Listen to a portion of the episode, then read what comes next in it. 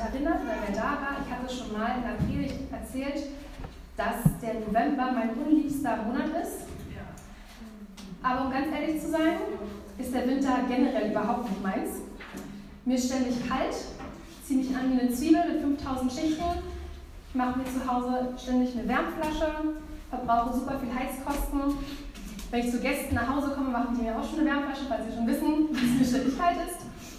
Ähm, Schnee finde ich eigentlich ganz schön, aber auch nur, wenn ich drin bin und von draußen angucken kann. Oder wenn ich Winterlandschaften auf Bildern sehe. An der Bushaltestelle friert man und sobald man einsteigt, möchte man sich ein bisschen ausziehen, weil die Busfahrer von den Heizkosten dann doch immer ein bisschen sehr gut mit uns meinen. Mit dem Autofahren finde ich auch nicht viel besser. Muss man erstmal freikratzen und dann ist es innen drin auch kalt. Und gerade wenn man angekommen ist, ist das Auto warm und man steigt aus und ist da. Ich sehe aber auch durchaus positive Sachen im Winter. Es gibt eine Sache, die man zu keiner Jahreszeit so gut machen kann wie im Winter.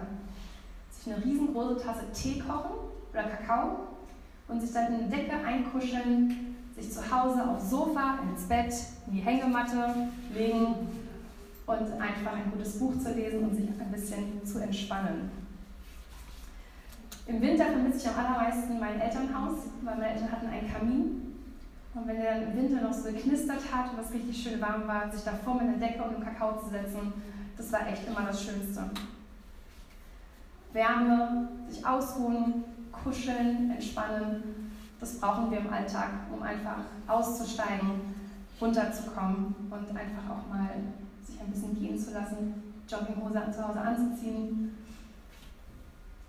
Und ich finde, im Winter ist das Nachhausekommen am allerschönsten. Ich finde, im Winter schätzt man sein Zuhause so richtig wert.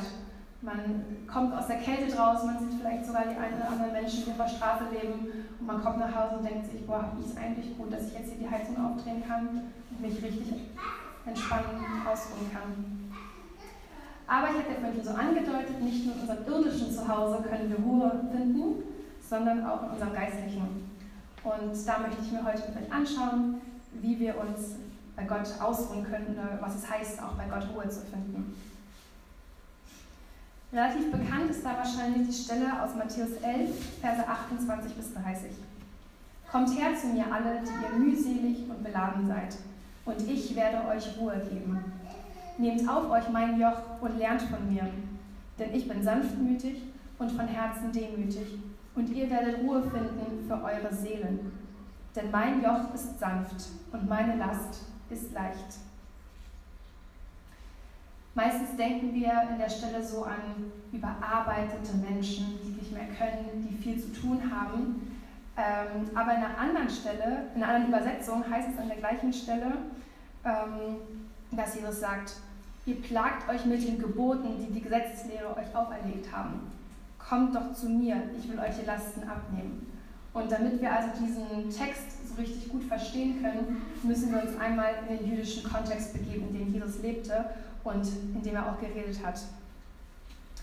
Die Schriftgelehrten, also die Rabbis, die hatten alle eine jeweils eigene Auslegung der Tora und damit auch ein anderes Verständnis davon, wie die Tora im Leben umgesetzt werden sollte. Als bestes Beispiel ist da das Sabbatbrot.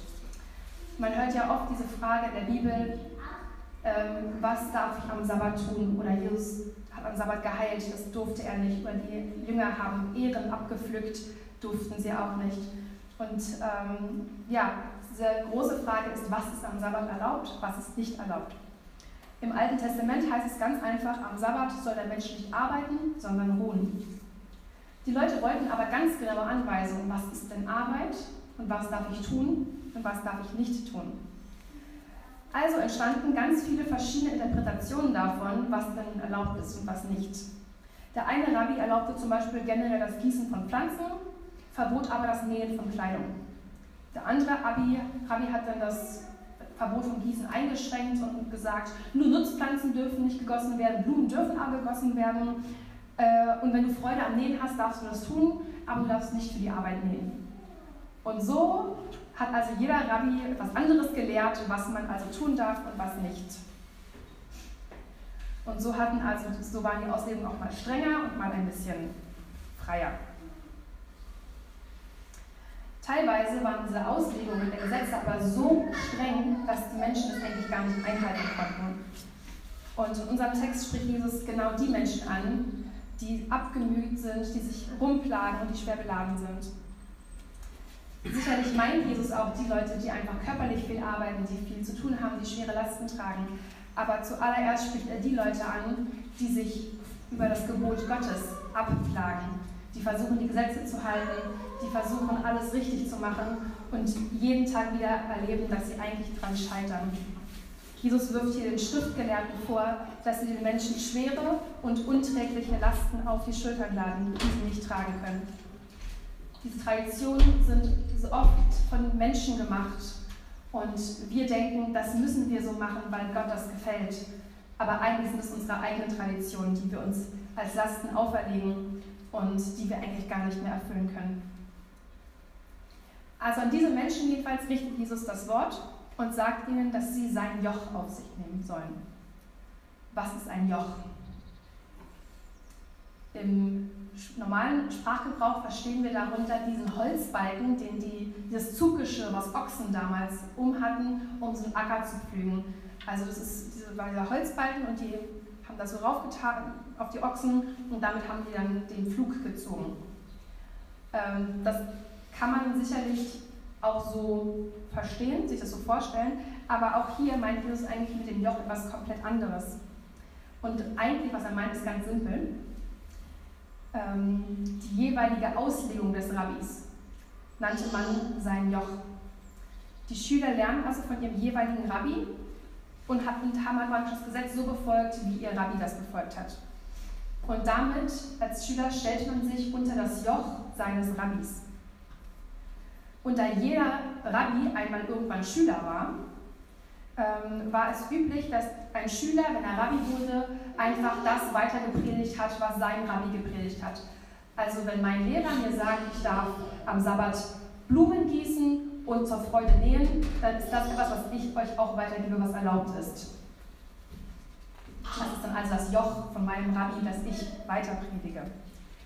Und ab und zu kam es vor, dass ein Rabbi auftrat, der etwas gepredigt hat, was noch niemand gepredigt hat, was also noch nie jemand gehört hat, der also ein neues Joch predigte. Man sagte dann, dass dieser Rabbi Vollmacht hat, weil er die Vollmacht hatte, etwas Neues, was Gott ihm gesagt hat, weiter zu predigen. Was er also nicht von einem anderen Rabbi nachredet, sondern von Gott selbst. Erkennen konnte man so ein Rabbi an der Redewendung oder an Sätzen wie, ihr habt gehört, dass gesagt wurde, ich aber sage euch. Kommt euch das bekannt vor? Das hat Jesus sehr oft so gesagt. Und wenn solch ein Rabbi also mit Vollmacht aufgetreten ist, dann können wir uns vielleicht auch vorstellen, warum denn die Menschenmassen so zusammenkamen, warum sie unbedingt diesen Jesus hören wollten, warum sie aus allen Ecken des Landes zusammenkamen ähm, und einfach da saßen und einfach zugehört haben. Weil wenn ein Rabbi mit Vollmacht auftritt, auftritt, etwas Neues von Gott erzählt, dann war das was, was man unbedingt gehört haben musste. Und dass Jesus mit Vollmacht redet, das wird auch an mehreren Stellen der Bibel erwähnt. Jesus war also jemand, der direkt von Gott etwas Neues gepredigt hat und der das mit Vollmacht gelehrt hat. Wenn Jesus also sagt, nehmt mein Joch auf euch, dann meint er damit, Nehmt meine Auslegung des Gesetzes auf euch. Nehmt das auf euch, wie ich euch das Gesetz nahebringe, wie ich es euch lehre. Und das verbindet er mit den Worten, ich will euch Ruhe geben für eure Seelen. Ich will euch die Lasten abnehmen. Und dieses Wort Ruhe, was Jesus hier gebraucht, was in der griechischen Bibel verwendet wird, heißt übersetzt auch das Ablösen von Stricken und Banden und das Aufhören der Mühen. Jesus will also nicht nur, dass wir uns nicht nur unter dem Gesetz abmühen, er will, dass wir frei werden von allen Zwängen, die wir denken, dass wir sie uns auferlegen müssen oder die wir denken, dass Gott sie uns auferlegt. Jesus predigt also ein Joch von Freiheit und von Ruhe und von Frieden. Es geht bei Jesus nicht um eine endlose Liste von Regeln und Gesetzen, sondern um die Freiheit vom Gesetz. Und für die Gesetzeslehrer, die diese Predigt gehört haben müssen, die, für die war die Tora alles. Das war ihr ganzes Leben. Für die muss diese Aussage wie ein Schlag ins Gesicht gewesen sein, dass es auf einmal heißt, ihr sollt frei werden vom Gesetz, weil ich habe das Gesetz, ich werde das Gesetz erfüllen und wer an mich glaubt, wird Ruhe für seine Seele finden. Ruhe finden meint also einerseits diese Freiheit vom Gesetz, wenn man an Jesus glaubt, aber das ist noch nicht alles. Und da möchte ich euch noch kurz mit hineinnehmen in einen meiner Lieblingspsalmen, und, äh, zwar in dem Psalm 62. Und da heißt es in den Versen 6 bis 9, bei Gott allein soll meine Seele Ruhe finden. Von ihm kommt meine Hoffnung. Er allein ist mein Fels und meine Rettung. Ja, er ist meine sichere Festung. Dank seiner Hilfe werde ich nicht zu Fall kommen. Meine Rettung gründet sich auf Gott allein. Auch meine Ehre verdanke ich nur ihm. Er ist der Fels, der mir Halt gibt. Meine Zuflucht finde ich bei Gott. Vertraut auf ihn zu jeder Zeit, ihr alle aus meinem Volk. Schüttet ihm euer Herz aus. Gott ist unsere Zuflucht. Hier wird das hebräische Wort Ruhe gebraucht und ähm, das kann halt auch übersetzt heißen, ähm, herausgenommen sein, übrig bleiben, aber auch still sein und schweigen müssen. Ruhe meint also nicht nur ein kurzes Innehalten, sondern ein sich herausnehmen lassen aus allem, einzeln sein. Und ich fand es interessant, die Übersetzung schweigen müssen. Nicht wir dürfen schweigen, wir können schweigen. Es gibt Zeiten, wo es sein muss, zu schweigen. Es ist also eine komplette Pause von allem, was uns ja, bewegt, innerlich und äußerlich. Pause machen vom Alltag, innehalten. Und so sind wir jetzt doch wieder bei diesen abgekämpften, abgemühten Menschen, die sich mit ihrem Leben so rumplagen. Alle Lasten und Sorgen des Alltags dürfen von der Seele abfallen, weil Gott da ist. Gott ist unsere Zuflucht, weil er der Einzige ist, bei dem wir alles abladen können. Kein Mensch kann es ertragen, alles alleine zu schleppen. Und kein Mensch kann es aber auch ertragen, der seelische Mülleimer für alle anderen Leute zu sein. Es geht nicht darum, dass wir einander nicht helfen können, unsere Lasten zu tragen, aber es kann niemand der Müllschlucker für alles sein. Aber Gott kann alles tragen, was wir ihm hinlegen.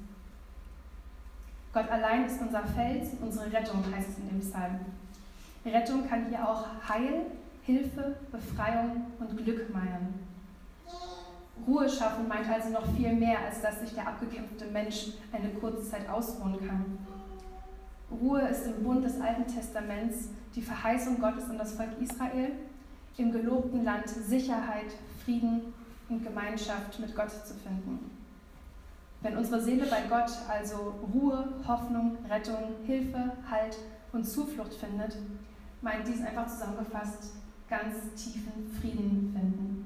Innerlichen seelischen Frieden, den wir nur bei Gott finden können. Und Ruhe finden heißt, in tiefster Gemeinschaft mit Gott zu sein und diesen Frieden dann auch zu erfahren. Und ja, wenn die Seele Ruhe findet, dann meint es einfach dieses, dass dieser, dass dieser Friede Gottes die ganze Seele einfach durchdringt. Sich wirklich keine Sorgen mehr machen, keine Ängste haben, einfach nur sein. Weiß nicht, ob ihr schon mal dieses Gefühl hattet, in einem Moment, wo ihr einfach nur mal wart, wo ihr nicht nachgedacht habt, wo niemand ja, etwas wollte, wo ihr selber nichts wolltet. Ein kurzer Moment, wo man einfach nur mal sein konnte, so wie man war. Und dieses Gefühl von einfach sein, wie ich bin, sein ohne müssen, sein ohne reden, innehalten, herausgenommen sein, das finden wir nur in der Gemeinschaft bei Gott. Wir haben uns ja gerade das Video angeguckt von Malu. Und da singt er, probier's mal mit Gemütlichkeit, wirf den Alltag und die Sorgen weg. Und Balu besingt da vielleicht eine etwas naive Sorglosigkeit, aber ich finde, da ist trotzdem was ganz schön Wahres dran. Irgendwann kommt jeder von uns an einen Punkt, wo es einfach mal zu viel ist. Zu viel Arbeit, zu viel Leistungsdruck, Und diesen Leistungsdruck haben übrigens auch schon Kinder, wenn sie sich in der Schule vergleichen, wenn sie irgendwelche Sportwettkämpfe haben oder was auch immer. Auch die haben schon dieses Gefühl von, oh, ich muss doch aber gut sein damit. Oder die viele Anstrengungen, um vielleicht auch Gott zu gefallen. Wir denken, oh, ich muss doch noch ähm, hier und da helfen. Es kann doch nicht sein, dass ich jetzt schon wieder müde bin, das und das zu machen. Ich muss doch jetzt hier nochmal. Ähm, ja, aber vielleicht haben wir auch seelische Lasten, die einfach zu viel werden. Ähm, Krankheit oder vielleicht sind innerhalb eines Jahres viele geliebte Menschen verstorben. Das sind auch Dinge, die nicht einfach an uns vorbeigehen, sondern die uns belasten. Und was auch wichtig ist, jeder Mensch ist unterschiedlich stark belastbar. Aber manche können tatsächlich etwas besser mit Dingen umgehen und manche sind einfach ja, etwas emotionaler gestrickt oder einfach labiler und können eben nicht so viel aushalten wie manche andere. Aber egal wie viel wir vielleicht ertragen können, früher oder später wird ein Moment kommen, in dem wir alles hinwerfen wollen und einfach nur Ruhe haben wollen. Und Jesus bietet uns an, alle Sorgen auf ihn zu werfen und einfach nur zu ihm zu kommen. Auch in schweren Momenten verspricht er uns, dass wir seinen Frieden finden dürfen. Mit Gemütlichkeit kommt auch das Glück zu dir, hat Balu weitergesungen. Und auch das haben wir gerade im Psalm gehört. Bei Gott Ruhe finden heißt, Glück zu erfahren, glücklich zu sein.